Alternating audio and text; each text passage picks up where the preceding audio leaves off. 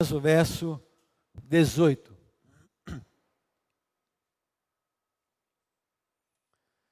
Também eu lhe digo que você é Pedro, e sobre esta pedra edificarei a minha igreja, e as portas do inferno não prevalecerão contra ela. Quero ler mais uma vez, preste atenção agora. Se você já leu, pode ir. Deixe aberto, mas de lado, e ouça mais uma vez a leitura. Também eu lhe digo que você é Pedro, e sobre esta pedra edificarei a minha igreja, e as portas do inferno não prevalecerão contra ela. Esse texto de Mateus 16, 18, ele traz, trouxe e trará ainda muitas dificuldades, muitas controvérsias, muitas disputas teológicas, por conta do que ele trata. A verdade que ele nos apresenta é explícita, é o que me parece, é muito direta nas suas afirmações, como também nas expectativas desse texto. E esse sermão, de Mateus 16, 18, eu acredito de todo o coração que ele será certamente o sermão mais longo que eu já preguei na minha vida nesses 25 anos. Então, antes que você fique apavorado, ele começa hoje e termina no final do mês, ok? Então fique tranquilo, você não vai sair daqui meia-noite, não. Foi apenas intencional para ter a sua atenção. Mas eu espero, nesse mês, em todos os cultos que eu pregar, nós vamos pensar nesse versículo em partes. Então eu fiz, eu dividi em sete partes, em sete afirmações. Algumas delas trarão dificuldade, por exemplo, quando é, se tem essa afirmação: Você é Pedro, e sobre esta pedra edificarei a minha igreja. É um texto que causa muita dificuldade. Tem causado celeumas na história da igreja há muitos e muitos anos. Eu espero contribuir com você de alguma maneira. Então, nessa noite, nós vamos pensar no começo do verso 18, quando diz assim: Também eu lhe digo. Quem disse isso foi Jesus. Então, essa será a nossa primeira mensagem dessa série sobre igreja. Seja, eu te digo. Isso tem que nos fazer pensar obrigatoriamente, é o que eu espero, que a gente creia que Jesus fala conosco.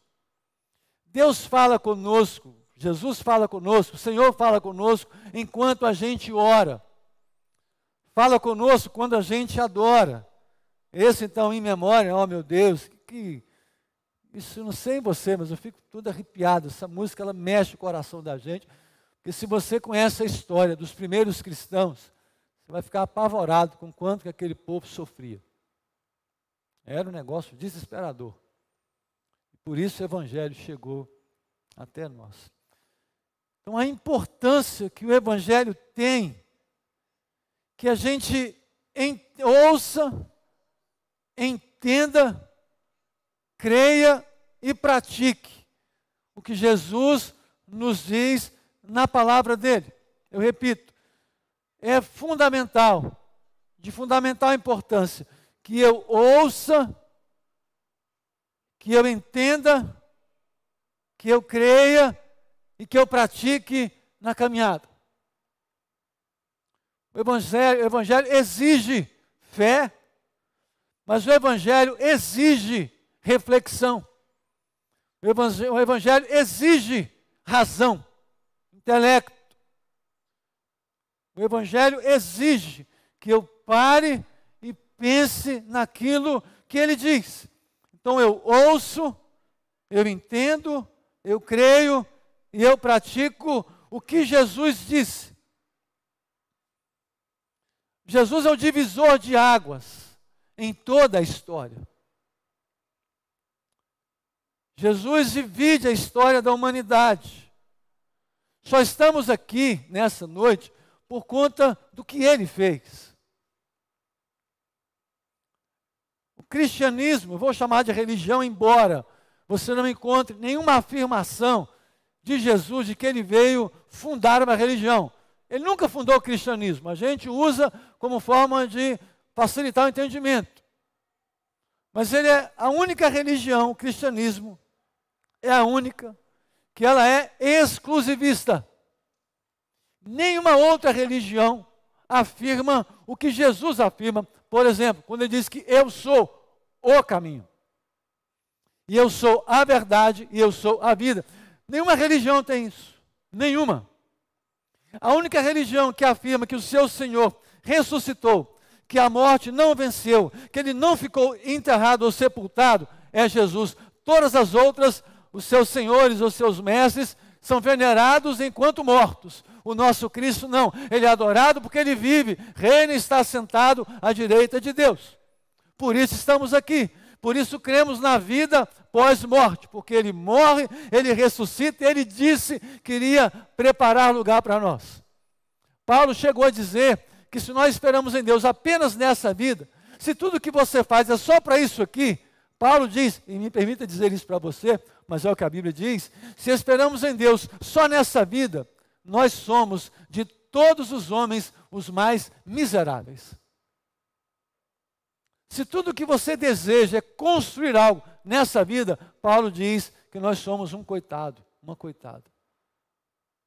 Porque por mais que a gente viva aqui, isso aqui é muito rápido. Passa muito depressa.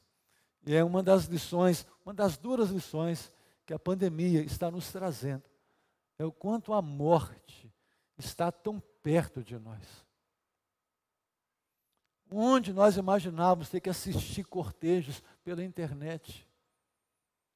Onde imaginar a impossibilidade de velar um corpo de alguém que você ama.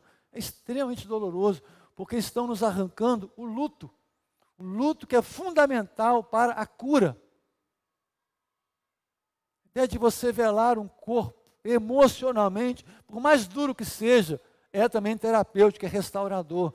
E essa pandemia sem entrar em detalhes e mais nada, está nos roubando até mesmo a graça e as lições de um velório, de um sepultamento.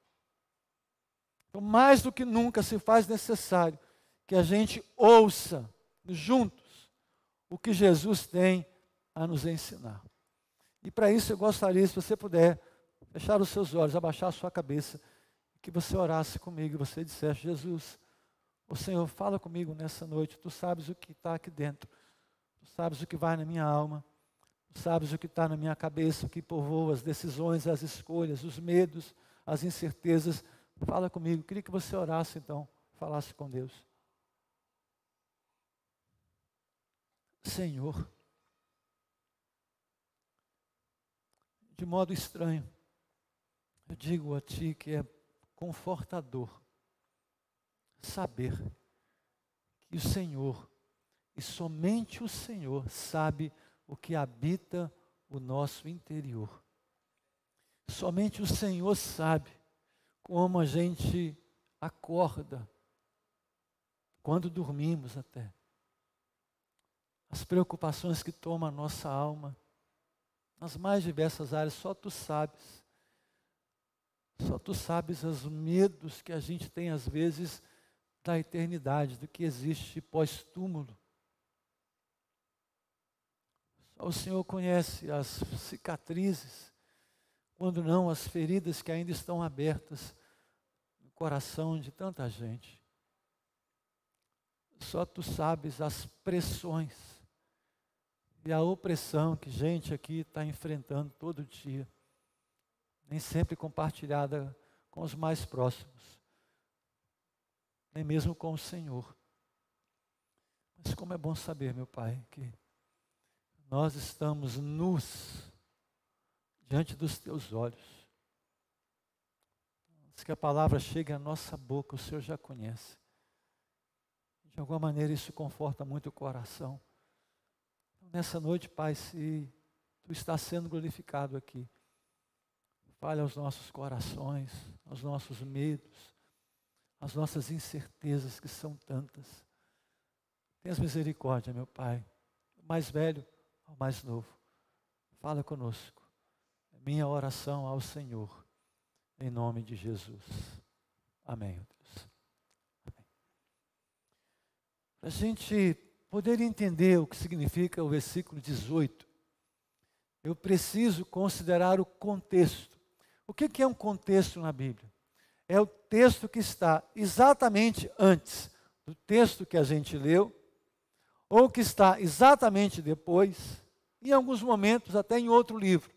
Nesse caso aqui, o contexto imediato, que é o que me interessa, está no capítulo 16 que nós lemos, do verso 13 ao verso 17. Eu quero ler para você Mateus 16, de 13 a 17, porque aqui está a chave de compreensão do versículo 18.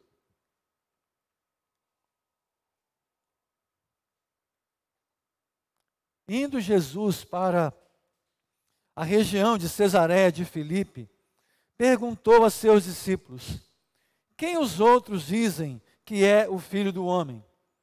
E eles responderam: Uns dizem que é João Batista, outros dizem que é Elias, e outros dizem que é Jeremias ou um dos profetas. Ao que Jesus perguntou: E vocês, quem dizem que eu sou? Respondendo Simão Pedro, disse: o Senhor é o Cristo, o Filho do Deus vivo. Bem-aventurado é você, Simão Barjonas, ou Pedro, porque não foi carne e sangue que revelaram isso a você, mas meu Pai que está nos céus. A compreensão do verso 18 está nesse contexto. Por que, que nós somos chamados de cristãos? Porque nós cremos em Jesus. Não existe a menor possibilidade de você conhecer a Deus sem que você passe pelo conhecimento de quem é Jesus e do que ele fez por nós. Ele chegou a dizer, e a gente tem alguns acompanhando comigo, todo dia seis e meia no Instagram, a leitura do Novo Testamento. Jesus chegou a afirmar na Bíblia: quem vê a mim, vê o Pai. Jesus é a perfeita expressão de Deus na terra. Em teologia, a gente diz que Jesus é a perfeita exegese de Deus. Quem viu a Jesus viu Deus em forma humana, com cheiro, com pele, com tato, com calor, com fome, com sede. E aí Jesus refere-se a ele como o filho do homem, é muito comum. Ele fala às vezes em terceira pessoa. Ele pergunta aos discípulos: Quem o pessoal diz que eu sou? Quando ele pergunta quem o pessoal diz que eu sou, não é porque ele não sabia quem ele era. Jesus nunca teve conflito de identidade. Nunca teve uma crise acordar um dia e se perguntar quem eu sou, o que, que eu estou fazendo aqui, para que, que serve a minha vida. Há um quadro pintado há muitos e muitos anos que retrata Jesus na carpintaria, seu pai José trabalhando, Maria cuidando, limpando alguma coisa, e o menino, a criança Jesus brincando. E à sombra dele havia uma cruz. Nos fazendo lembrar que desde que ele nasceu e antes que ele nascesse, acerca dele já havia sido profetizado que ele seria pregado numa cruz. Ele sempre soube disso. Ele sempre soube por que, que ele veio. Ele disse: porque o filho do homem, ele veio buscar e salvar o que se havia perdido. Quem estava perdido? A humanidade, eu e você. Isso nunca foi um problema para ele. Mas se não era um problema para ele, por que então ele pergunta? Se ele é bem resolvido, se ele foi bem resolvido acerca dele, por que pergunta? Porque Jesus quer saber o que você pensa sobre ele. A questão não era o que ele pensava. Estava claro. Mas ele pergunta: o que, que o pessoal está falando de mim aí fora? E dizem: olha, tem gente que fala que você é João Batista, que já havia sido morto. Outros falam que você é Elias, Jeremias, algum outro profeta. O pessoal não sabe bem quem é o Senhor? Ele diz: Ok. Que o pessoal não saiba quem eu sou é até compreensível, mas eu gostaria que vocês que andam comigo há tanto tempo, pelo menos há três anos, que viram milagres, quem eu sou para vocês? Essa pergunta está no versículo 15. E ele perguntou, eu preciso que você guarde essa pergunta, o começo dela, porque ela será o tema da nossa reflexão do próximo, da próxima quinta-feira, aliás. Versículo 15: Jesus perguntou: E vocês? Tem que guardar isso muito claro, porque isso aqui é uma resposta inicial a esse celeuma que existe no cristianismo, especialmente entre denominações. Olha, tudo bem que o pessoal fale um monte de coisa de mim aí fora, mas agora eu quero saber quem eu sou para vocês. Isso é extremamente atual, é para agora, porque estamos em um tempo, em um mundo que zomba de Deus, que zomba dos valores de Deus, que zomba da palavra de Deus. Por exemplo, há um tempo atrás, nas notas, nas cédulas do Brasil, havia uma inscrição, você lembra lá? Deus seja louvado. Mandaram arrancar aquilo, não pode ter mais. As novas cédulas diz, tira isso daí. Eu não posso ir numa escola hoje fazer um culto e falar que Jesus é caminho, verdade e vida. Eu posso causar problemas para aquela escola. A gente viu hoje um post, eu ouvi hoje, da Unicef. Não sei se vocês viram. Os pais que estão aqui, vocês viram que a Unicef postou? O que a Unicef postou? Que as suas crianças precisam ter acesso a conteúdo pornográfico, porque vai ajudar na formação delas. E privá-las disso é tirar delas o direito de serem crianças. São esses órgãos que querem governar o mundo. Está publicado aí nas redes sociais. Então, que esse mundo diga e zombe de Jesus, ok? Porque o mundo é assim. O mundo trabalha e caminha em oposição a Deus. Agora a questão é quem Ele é para nós.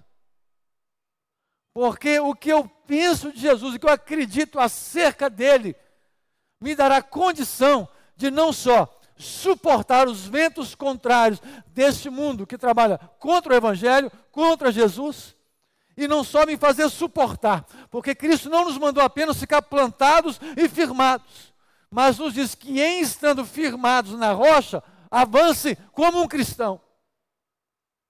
Não é só receber, não é só você ter um encontro com Jesus, é você ter um encontro com Ele, ouvir, entender crer e praticar, levando o que você crê aos outros. E num tempo como esse, só fala de Jesus quem de fato crê que Ele é o Jesus que Ele afirma ser. E cada vez mais afirmar-se como um cristão e defender o que Cristo defende será sempre um desafio cada vez maior para todos nós porque estão tirando Deus da história. Eu repito uma história que você conhece. Quando questionaram a filha de Billy Graham, se não estou enganado, por que Deus permitiu que as torres gêmeas fossem destruídas? Onde Deus estava? Foi perguntado a ela num programa de entrevistas: onde Deus estava quando fizeram esse crime contra os americanos? E ela disse: O Deus que eu creio é um Deus educado, é um Deus gentil, embora seja todo-poderoso. A nossa nação, Estados Unidos, que é um berço do Evangelho, uma nação que foi criada e construída em que a sua constituição respeita a palavra. Um povo que cresceu em cima da palavra de Deus. E a nossa nação colocou Deus para fora. Não podemos mais orar nas escolas, não podemos mais ler Bíblia nas escolas, não temos mais liberdade. Então Deus foi convidado a sair da nação americana e Ele, como Deus educado que é, nos deixou entregue à nossa própria sorte. Estamos colhendo o que nós plantamos e é exatamente o que estão querendo fazer com o Brasil. A Europa hoje vive um pós-cristianismo. A Europa hoje zomba de Deus. E não sei se você tem acompanhado as notícias, há um país que hoje preocupa o mundo inteiro, e esse país é a França. O islamismo cresce de maneira assustadora. Há hoje um movimento na sociedade francesa, no exército francês, a preocupação de uma guerra civil. Há alguns momentos hoje em Paris, e quando eles fecham ruas para fazer orações. Ninguém entra, ninguém passa, ninguém sai de casa. Eles fecham ruas inteiras. Estão comprando tudo no país. A Europa hoje trabalha zombando e descrendo de Deus. E a mesma proposta hoje está sendo apresentada ao Brasil. Com ações como essa da Unicef, por exemplo. Então, você precisa ter muito claro quem é Jesus para você. Porque se essa pergunta não for respondida, nenhuma outra terá significado ou valor para você. E repito, quando eu digo quem é ou que algo é, à luz da palavra, isso implica em tomada de posição e em postura, ainda que isso nos custe como cantamos aqui, a nossa própria vida, o nosso conforto, a nossa comodidade, ainda que exija de nós rever toda a nossa vida, rever tudo que a gente julgava acreditar, mas à luz de quem nós descobrimos que Cristo é, refazemos nossa vida a partir dele e não a partir do que dele se diz. Então, Cristo hoje faz a mesma pergunta para nós: Quem eu sou? para você.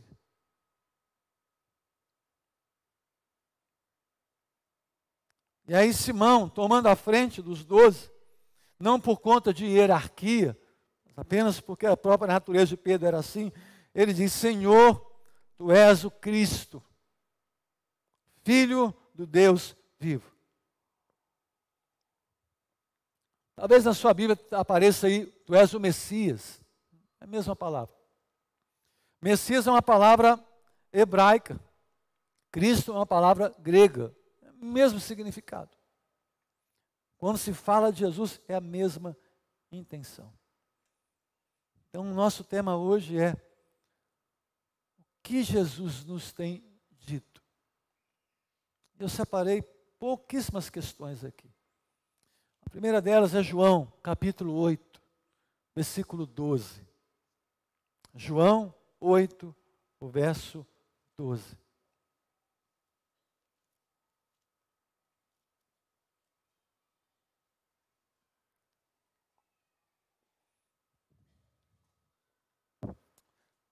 João 8,12 diz assim: Falou-lhes, pois, Jesus outra vez, dizendo: Eu sou a luz do mundo. Quem me segue não andará em trevas, mas terá a luz da vida. Quem me segue não anda em trevas, mas terá a luz da vida. Se você se lembra do momento que ele disse isso, do contexto em que ele diz essa palavra, uma mulher foi encontrada com um homem em ato sexual, em adultério. E ela foi levada para ser morta por apedrejamento, porque era assim que se fazia naquele contexto. Se fosse pego nesse ato, era morta ou morto por apedrejamento. Logo depois dessa solução desse caso com essa mulher, Jesus afirma que ele era a luz do mundo. E por que esse contexto é importante? Porque para que aconteça um ato como esse, são necessárias pelo menos duas pessoas e eles só levaram a mulher até Jesus. Isso revela o quanto, normalmente, o nosso juízo acerca dos outros, primeiro, que é errado, e segundo, quase que toda forma de juízo é gerada nas trevas e nunca na luz. Porque normalmente a forma com que eu julgo, em que eu condeno algum, eu acabo consciente ou inconscientemente absolvendo uma outra pessoa. Por que, que esse homem não foi levado, a gente não sabe. Mas uma coisa a gente sabe, que aquela mulher estava em trevas, isso é fato. Mas o homem que com ela também estava, estava em trevas, e todos que a ela recorreram com o fim de julgá-la e condená-la, também estavam todos em trevas. Eu posso ter muito claro o que a religião me diz, e ainda assim estar completamente cego acerca de Jesus. Porque ele falou aqui para líderes religiosos, para gente que estava na igreja, para gente que lia o Velho Testamento, para gente que fazia oferta, para gente que dava sacrifício, para gente que ajudava os pobres, gente que dava esmola, gente que fazia um monte de coisa e Cristo diz: vocês estão tudo nas trevas. Porque a luz, embora condene o que está errado, ela sempre procurará absorver e lançar luz. É o que Cristo tem feito na vida de muitos de nós, embora a gente às vezes resista, em que Deus lança a luz em algumas coisas na nossa vida e diz: Olha, isso na sua vida, o foco que eu estou lançando para você agora é para você mudar de vida. A luz do Senhor, ela pode constranger a nossa alma, mas nunca vai nos constranger enquanto ser humano, enquanto dignidade. E eu creio que nesses dias, Deus tem lançado luz para questões na nossa vida, que Ele diz: Eu não estou lançando luz para te envergonhar, mas para que você perceba que existe algo muito melhor e maior do que você tem feito ou do que você fez durante muito tempo da sua vida. E Ele diz: luz. Quem anda com Ele, anda na luz. Não precisa de sombra não precisa se esconder. Na Bíblia que a noite é feita para a gente se esconder. Né? Há um episódio, alguns aqui sabem disso, há anos atrás, quando pastoreava aqui, a época primeira igreja. Eu falava muito com os jovens e adolescentes da igreja, cuidado com o namoro, eu estou de olho, o pastor está de olho em vocês. Eu dizia sempre, como permaneço de olho, quando eu posso, quando eu vejo alguma coisa. Agora é só olhar o Instagram, o Facebook, né? ficou mais fácil, né? Mas eu me lembro que acabou o culto, eu dei uma volta na rua e morava lá, onde o Carlos mora hoje, e passei de novo em frente à igreja. Quando eu vou descer aqui, aquele morrinho do Bolívar ali, havia uma árvore, uma sombra. E Jeová tocou meu coração, vi que havia um casal ali. E eu percebi que era alguém da igreja. Então parei o carro e disse: Boa noite. Deus abençoe vocês, está tudo bem? Tudo certo? Então, só não chamei para orar, né? Podia, vamos orar, clamar pelo sangue de Jesus aqui agora. Mas eles foram, nunca mais os vi naquela árvore, até porque nem árvore tem mais.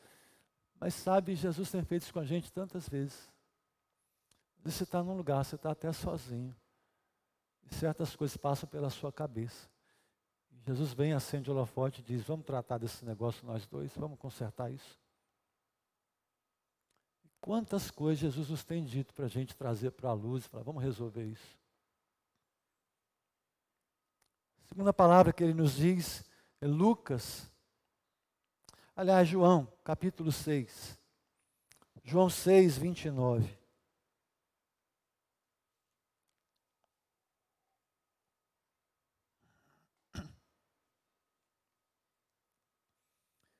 João 6, 29. Jesus respondeu: A obra de Deus é esta que vocês creiam naquele que ele enviou. A turma foi atrás de Jesus porque esperavam dele um milagre. Esperavam dele alguma ação, alguma atitude, algum feito. Aí Jesus responde: Olha, vamos acertar um negócio aqui, gente. A grande obra que Deus espera que vocês façam, que a gente faça, é crer. E por que que Jesus nos chama a fé? Porque nós fomos ensinados erroneamente a associar fé a um ato. Isso ficou tão impregnado em nós que nós conseguimos acreditar, por exemplo, de que a gente consegue ter um lugar no céu se a gente fizer as coisas da maneira correta, ou seja, se a gente for bonzinho. Você deve ter ouvido isso. Fulano era uma pessoa tão boazinha que Deus tem um lugar para ela no céu. Isso nunca esteve na Bíblia. Aliás, a Bíblia diz uma outra coisa. Pela graça sois salvos por meio da fé. Não vem das obras para que ninguém se glorie. Você quer fazer uma obra que de fato agrade ao Senhor? Você quer fazer uma construção que agrade ao Senhor? Creia nele. E crer na Bíblia é ato de rendição. Eu creio tanto nele que eu entrego minha vida aos cuidados dele. Como bem ilustrou alguém um dia, uma criança que estava num local mais elevado, E alguém chegou para ela e disse: Tio é forte, pode pular, o tio te pega. Disse, não. Mas quando o pai dela chegou, nem tão forte quanto o tio, o pai disse: Pula. E ela pulou, porque era o pai. Crer em Cristo não é falar que você acredita nele. Crer em Cristo é chegar ao ponto de falar: Senhor, eu desisto de tudo que eu fiz, tudo que eu fui e tudo que eu quero ser para fazer a tua vontade. Isso é crer. A Bíblia chega a chamar de que é morrer para nós. E em morrendo, e em experimentando a vida, receber a vida que Ele tem para nós. Você quer fazer algo grande para o Senhor? Entregue sua vida para Ele. E deixe Ele te controlar. Perguntaram isso a um pastor um dia sobre drogas. Ele havia usado drogas a vida toda. E ele disse: Eu já usei muita porcaria. Mas nada se comparou na vida a um retiro de oração com Jesus. Ele disse: o barato que ele dá para a gente é algo inexplicável. A paz, a alegria, o gozo na alma, não há droga no mundo que se aproxime. Se quer experimentar de fato alegria, experimente andar com Jesus. Experimente crer nele. Terceira fala de Jesus, Marcos capítulo 9. E aqui é um problema sério, porque o mundo que a gente vive hoje está complicado. Já estou terminando, a fala de hoje é muito curtinha, muito rápida. Porque eu estou crendo que você virá aqui todos os cultos. Se eu souber que um só aqui não vai voltar quinta-feira, eu vou pregar os sete sermões hoje à noite. Então estou crendo que todos estarão aqui quinta-feira. Porque se alguém disser que não vai estar, vai tomar uns tapas lá fora de muita gente também aqui. Então quero crer quinta-feira todos. Marcos capítulo 9, verso 35. Palavras de Jesus.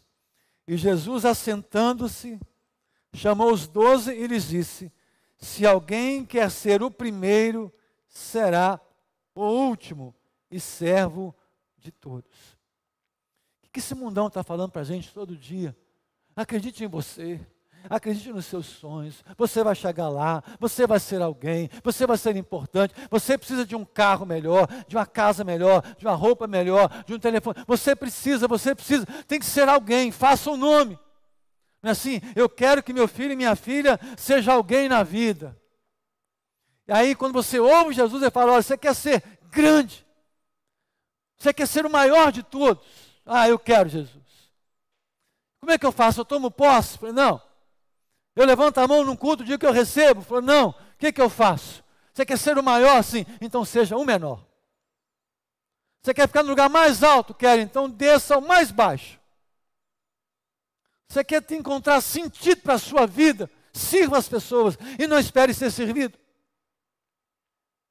Torne a vida de alguém melhor, sem esperar que a sua seja tornada em algo melhor. Dê significado à vida de alguém, empreste significado a alguém, torne alguém melhor do que ele é, sirva as pessoas. E seguir a Cristo hoje é uma afronta ao mundo, porque o mundo nos diz ignore. Ajunte tudo o que você puder, faça para você, por isso, hoje, há muitos filhos que ignoram seus pais. Há muitos pais, para o meu espanto, que ignoram seus filhos, que acreditam que se tornaram um fim em si mesmo, e Cristo nos diz: se você quiser ser alguém, eu gosto dessa ideia, eu gosto dessa ideia de um Jesus que é tão diferente do que a gente está acostumado. Porque olha o que Marcos diz: ele se assenta, Diz, vamos tomar um café? Vocês querem com açúcar ou sem açúcar, com arábica ou com conilon brabo? Tomar um café, eu quero bater um papo com vocês. É curioso que para Jesus, até um bate-papo, uma conversa, é o momento para ensinar alguma coisa.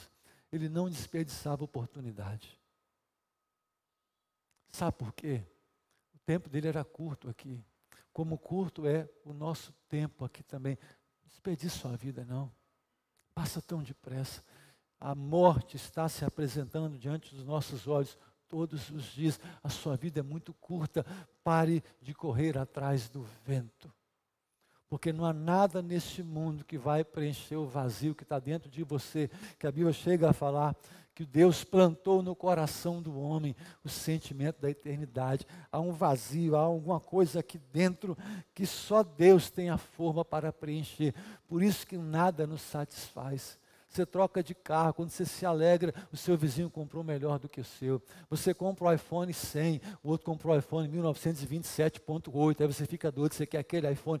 Você nunca estará satisfeito com isso.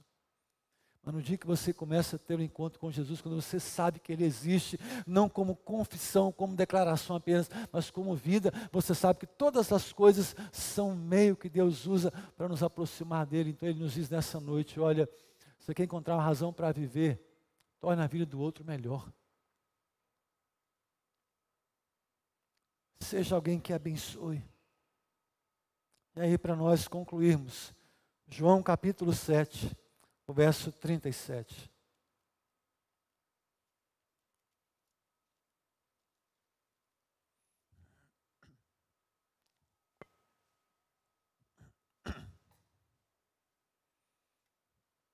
João 7, 37.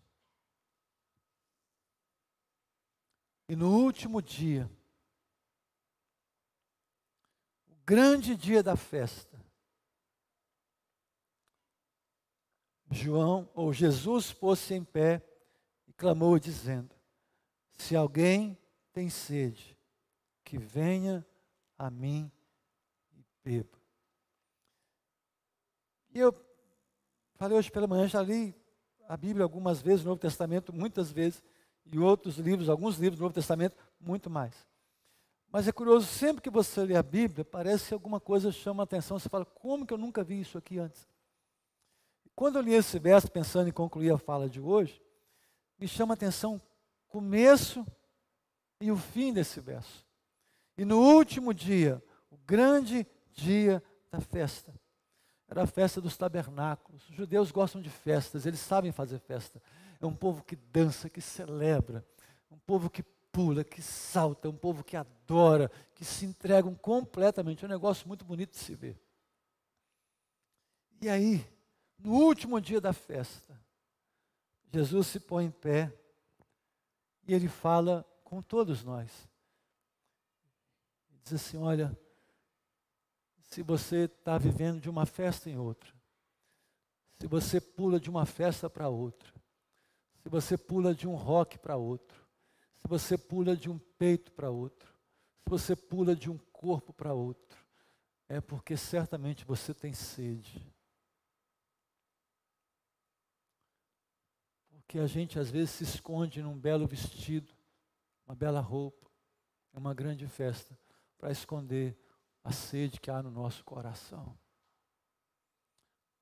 Você encontra tanta gente hoje que você olha e diz: Fulano tem a vida tão boa, e ele vai desistir da vida. Como pode?